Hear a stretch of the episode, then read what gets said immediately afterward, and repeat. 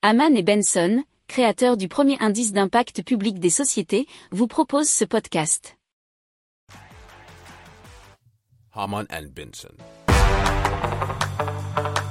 Le journal des stratèges.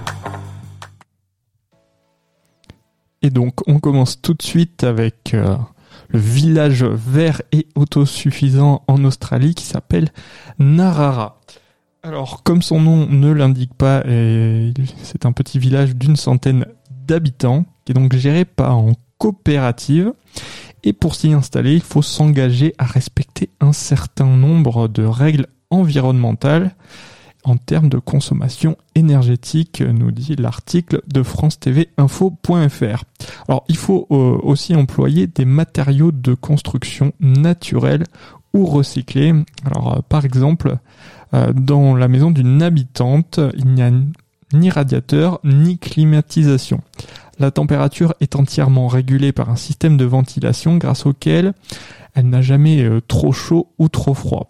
Elle explique que même s'il fait 40 degrés dehors, l'air ne sera, sera rafraîchi en circulant sous la Terre où les températures oscillent entre 17 et 22 degrés.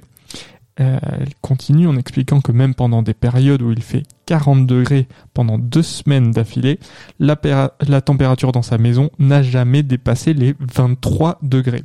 Et l'hiver, elle explique que ça n'est jamais descendu en dessous de 17. Donc c'est un système qui permet de ne pas avoir à débourser d'argent pour se chauffer et euh, non plus pour se refroidir. Alors c'est un système qui est connu en France qu'on appelle notamment le système de puits provençal. Alors ils sont donc autosuffisants en matière d'électricité euh, puisque toute leur consommation électrique est réalisée avec de l'énergie solaire. Il y a aussi euh, donc panneaux posés sur le toit de toutes les maisons. Alors pour compléter le dispositif, le village est également équipé d'une grosse batterie de stockage qui prend le relais la nuit et les jours de grisaille.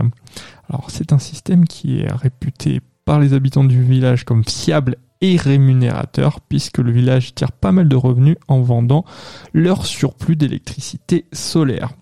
C'est une source de revenus qui d'ailleurs pourrait permettre plus tard de financer un système de retraitement des eaux usées.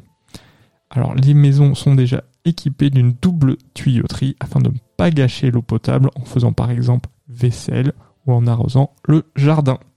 Si vous aimez cette revue de presse, vous pouvez euh, vous abonner gratuitement à notre newsletter qui s'appelle La lettre des stratèges, LLDS, qui relate, et cela gratuitement, hein, du lundi au vendredi, l'actualité économique, technologique, énergétique, mais aussi de l'hydrogène, et puis de tout ce qu'on trouvera super intéressant pour votre vie. Pour approfondir ces sujets, abonnez-vous à la newsletter de Haman et Benson, et écoutez nos autres podcasts, que vous retrouverez dans les notes de l'émission ou sur notre site internet.